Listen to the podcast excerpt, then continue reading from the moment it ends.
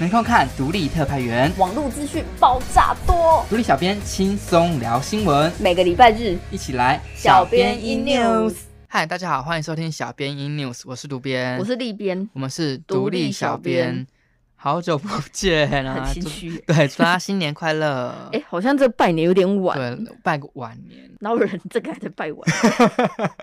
硬要哦。好啦，好了，你赶快解释一下为什么我们停播两周，因为我们有一些任务在身上。嗯有点忙。对哦，因为跨年那时候我剪了一支独立特派员的，二算零二是零回顾的影影片，片，对，所以我们没有时间录制。对，然后另外另外一周是我们播出卓越大赏，那其实之前嗯我就聊过，对我有在脸书上面跟大家再分享一次。嗯，因为那一支影片，呃，独编剪的还蛮用心的、嗯 b u t 就是点阅数差强人意。，对，哭哭， 希望大家可以呃发挥点同情 心吧，看一下。哎呀，就最近的那个脸书的触及触及率就是很可怜，对啊每个小编都在哀嚎，嗯嗯，对啊，但是就是大家可以去看一下，就订阅我们频道，对啊或者对是去追踪我们的 干嘛粉丝哭专业腔对对对，就是可以去看一下独立特派员过去一整年有关注有哪些议题。嗯嗯嗯。嗯，那从这个礼拜开始呢，我们又回来了。对，我们强势回归了， 来跟大家每个礼拜日来和大家聊聊新闻。呃呃，，阴魂那不散的两个人。对，那这个礼拜呢，我们先从呃武汉肺炎的疫情来跟大家聊聊，因为最近世界各国的状态又更紧绷了一些，那甚至还出现了变种病毒，怎么称呼呢？这个变有人是种病称呼英国变种病毒，哼， 那你觉得应该怎么称呼？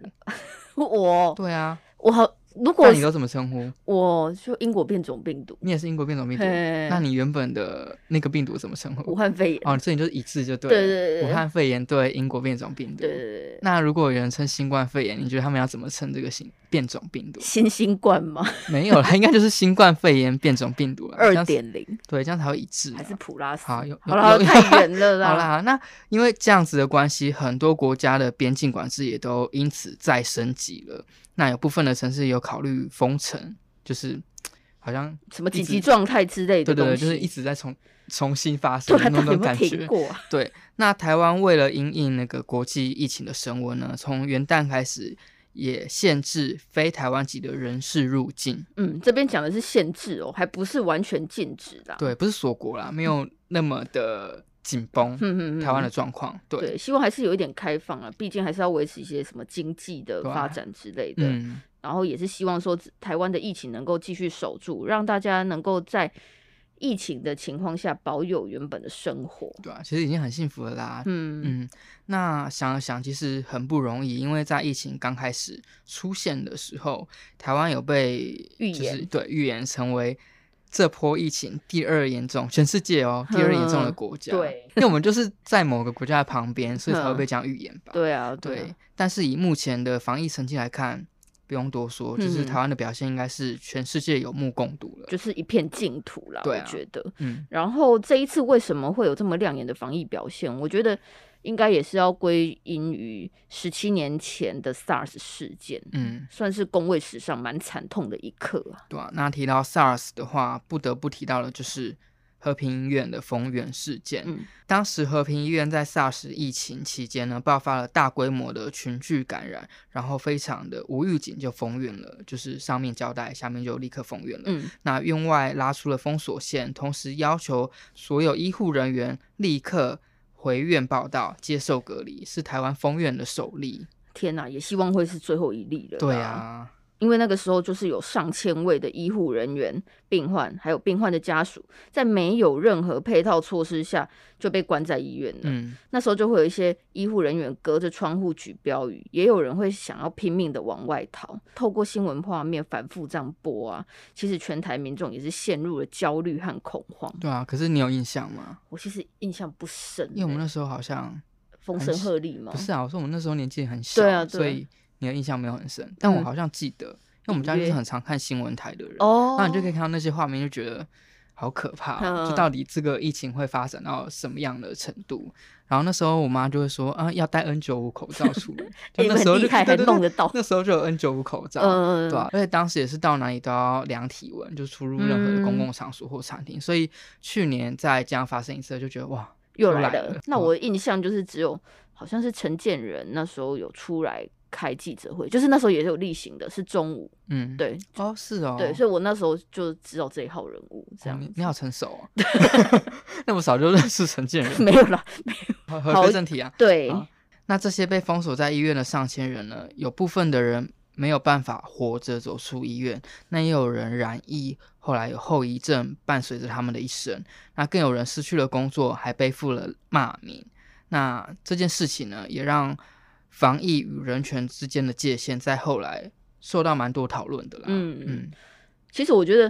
这种武汉肺炎或是这种比较少见的疾病，就是最让人家害怕就是它的后遗症吧。对，啊，对就啊是不知道他到底会是影响多大？对。啊，在 SARS 十周年的时候，独立特派员也有做过 SARS 十年遗毒，还有战役再起两个单元来追踪后续。嗯，那时隔了十七年，就是现在，有四位在当时被迫隔离的医院员工认为这是一起大规模的人权侵害事件。他们在去年向国家人权委员会陈情，要求查明受害事实，给予赔偿。嗯，那这四个人就在本周的独立特派员有道出当年封院的一些故事，还有一些对啊心声啦。嗯，对，那其中也包含了当时唯一抗命、拒绝回医院接受隔离的医师，他叫做周金凯，因为他当时就是人是在外面的，他不在嗯医院里面。然后他知道封院被召回这个消息的时候，他就觉得说，和平医院当时的条件是没有办法一次隔离那么多人的，所以他觉得应该要在家里自行隔离，所以他是拒绝返院的。但是呢，最后在台北市政府扬言出动警察上门拘捕他的压力下，最后他才不得已返回医院。当时他就被媒体冠上了“落跑医师”的称号。嗯，而且到封院隔离结束后，台北市政府就对他施以公务员惩戒法记两支大过革职。那在医师法方面，就是停业三个月、罚款二十四万这些处罚。嗯那当时他已经当公务员满了二十四年，再一年其实就可以退休 了。在退休的前一年遇到好多这样的事情，也是嗯有点小倒霉啦。对啊，对啊，而且就除了这些惩戒之外，他自己的名声也变得不是很好，像嗯是他妻子也有说，他们有被邻居指指点点啊什么的，就嗯，讲一些是难听话了。对啊，就是蛮受，应该是蛮受伤的。嗯，嗯，那在二零零五年的时候呢，周金凯和其他五名就是延迟返院的员工呢，还被台北地检署以公共危险罪起诉。但是呢，最后历经了地方法院、高等法院的审理呢，是皆判无罪的。这些人在身心上还有人权上受到的损害啊，其实到现在都还是没有得到公道了。嗯所以他们才会在去年向国家人权委员会陈情，目前是已经获得受理了。嗯，那因为国家人权委员会它其实还没有成立很久，那本身的职权行使法也还在卡关当中啦，所以未来如何要给这些人一个回复，可能还需要等一段时间。嗯嗯最终和平医院封院造成了员工有五十七个人感染，七人死亡。那院内民众是九十七个人感染，二十四人死亡，其中还包含了一个人自杀。真的是台湾工位史上最惨痛的一刻。就是蛮沉重的啊。就是讲嗯讲到这件事情，还是应该是全台湾人共同的一个伤痕。对啊，但是呢，我们的工会体系也因为这个事件呢，得到了更多对抗新兴传染病的一些经验啊，嗯然后一些生计的部分也有累积了研发疫苗和快筛试剂的能量。那只能希望说。未来在防疫的时候，每一个决策都能够更审慎的评估，不要再有任何人用自己的生命或者是自身的权益来换取这些教训。对，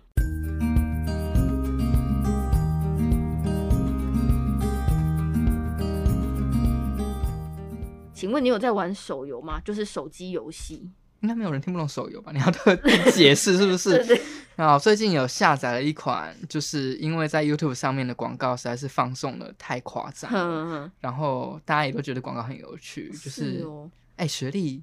你来攻打我的村庄的那款怎样？游攻戏，打是有什么有趣的 啦？就想说哎、好像这广告很就是很很怎么讲，这不是它很猎奇。那你在这一款游戏上有在氪金吗？我好像自从就是进到手游世界，开始拥有智慧型手机之后，哼，我就没有玩游戏氪金过了欸、但是哦年少轻狂的时候啊，那时候国中还在玩线上游戏，就是不是用手机玩啊，就是 还要跑网咖，就是用真的电脑玩线上游戏的时候，有氪了应该不少钱，怎样又有一根柱子了吗？没有那么多啦。 但是想想现在想想，会觉得说、啊那时候到底国中时期哪来的钱？啊对啊呀、而且你怎么可以同时封那么多事我情也？不知道哎、就是而且那时候就真的会嗯省，例如说中餐的哦钱，真的哦然后嗯去买储值卡。天！哪！嗯我看你妈不良可示能会范，哦，我看你妈可能会处理你哦。真的，他不会知道啦。哦哦，好，嗯那那时候的氪金你是怎么氪啊？我觉得他现在手游很不一样哎、因为当时我们那个年代，哦我一直在忆当年，好烦哦、 就是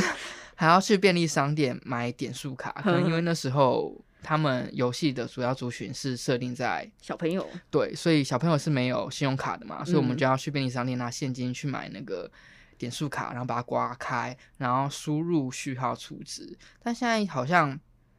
直接手机都已经绑信用卡啦，嗯脸部辨识一下你就氪金成功了，还蛮哦方便的。而且我觉得现在手游的群众很广，就嗯是大人小孩都都可以在玩所以你就是嗯手机刷一下就付钱了，你连嗯，跑都不用跑。对、嗯啊，这样真的更窄了嗯欸、好啦，所以现在的手游市场真的超大的。在二零二零年啊，还大幅成长了百分之二十五。有人说可能是因为疫情的关系啊，嗯很多人就直接宅在家里玩游戏打发时间。游戏厂商啊，就抓准了这一波商机，也不断开发各种虚拟道具还有武器，不少玩家就在那聊累了啦。对，他们想说啊，我既然聊了，我就一定要玩的很强啊，很厉害，所以就花钱来氪金。嗯，而且在游戏界中，其实还依照玩家花钱的这个多寡呢，嗯有区分一些称号啦。嗯，就是氪比较多的钱呢，就被称为氪长。那如果你只有小额的在氪金的话，就被称为小氪。那完全没有花钱的人就叫做无氪玩家。那像我现在就是一个手游无氪玩家。嗯，以前国中的时候应该算小氪啦。哦，没有办法课当长，没有没有没有没有办法当课长，那个 压力太大了。独立特派员这礼拜就和 P Sharp 新闻实验室合作，访问到对于氪金有不同想法的三位玩家，就分别是课长、小课、无课这样。那你有没有比较印象深刻的部分呢？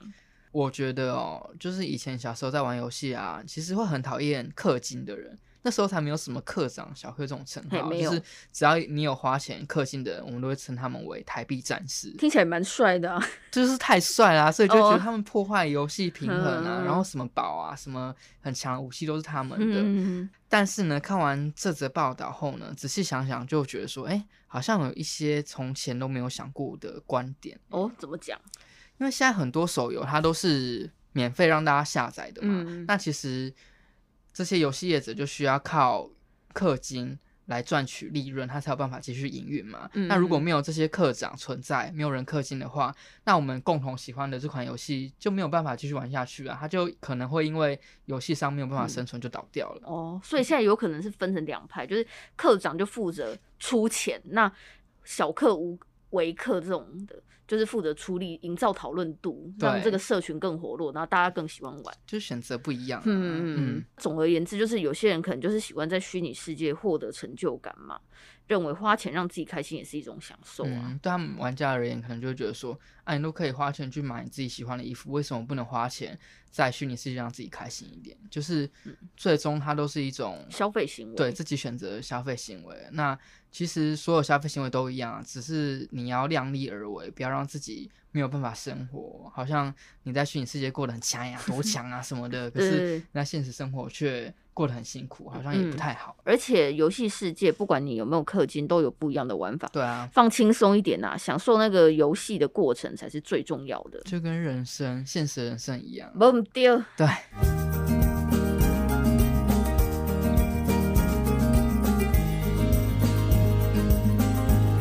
那最后呢，我们带大家来到云林的五北村走走。吴北村因为十三个铁花窗的故事，让这个只有一千多人的小村庄成了社群媒体分享的热门景点。对，我的涂鸦墙有被有分看就是到对对对，有有划得到，因为就是哦嗯还蛮多人分享他们的照片这这样样子。子，那这边的铁花窗做的真的是很漂亮哦，很精致，跟我们传统认知的那个铁花窗很不一样。我们用说的很难让大家想象啊，所以大家可以去独立特派员的频道看影音，就知道厉害在哪里了。或是直接就去吴北村走一趟看看，就也不是错实用眼睛实际的去看，对可能更棒。啊。我知道为什么会跟我们以前认知的不太一样、嗯嗯，因为以前的用途是拿来防盗的，对，对，但是他们这个是为了要做给大家，就是有呈现要呈现艺术性给大家看的意思。嗯，所以就不一样喽。那负责打造这十三个铁花窗的是曾文昌的团队，他们希望透过创新的方式啊，可以让铁花窗的艺术性还有美感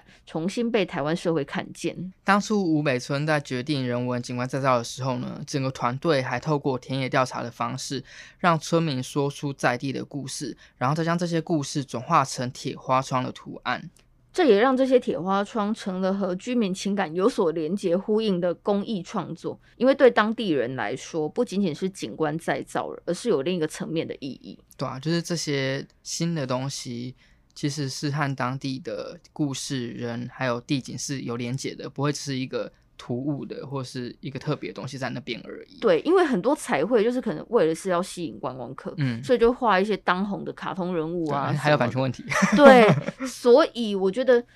而且如果这些观光客来了走了，可能总有一天再可能再也不会有观光客，那这个图案可能对当地人的意义到底是什么？就会有点可惜了。对啊，嗯，而且就是吴北村这个地方的景观再造，你去看画面，你也不会觉得很突兀，嗯你嗯不嗯，会有觉得像是破坏了原本乡村地景的感觉。那这些铁花窗和斑驳的水泥墙融合呢，反而有另外一种美感呈现出来。对，而且他们还有去找就是砖块来拼贴，嗯也是另一种呈现的方式。嗯，而且他们那个呈现的东西是真的就是当地的地景啦，真的是有值得一看的地方好，那我们现在再回来跟大家介绍曾文昌的团队。其实曾文昌就是一位很资深的铁工师傅，他从十几年前就开始写部落格，分享自己做铁工的心情，也分享过去他的老师傅用手工制作铁花窗的手法还有精神。他希望啊，可以让更多人看见这项传统的技艺。那现在他也算是做到了啦。嗯他用自己的创意，让这个小村庄被注意到，也让更多人发现铁工技艺崭新的面貌。对啊，那个铁花窗的那个字国字，嗯就是把铁就弄成那样子，凹成这样对啊，很不容易耶。嗯，对，大家自己去独立特派员的频道看吧。好，那如果还没有看本周音的，记得去 YouTube 看，然后可以订阅我们的频道。好了，那也别忘了帮我们在其他的平台，什么 IG、FB 什么之类的，帮我们分享啊、按赞，可能快，可能也快要没有按赞这件事了，嗯，末代按赞就献给我们吧。对，然后可以留言的话就留言一下，好好委屈哦。对啊，就是帮我们增加一些曝光度，还有触及率这样子。对对对，那我是主编，我是立边，独立小编，与您下周周再见见。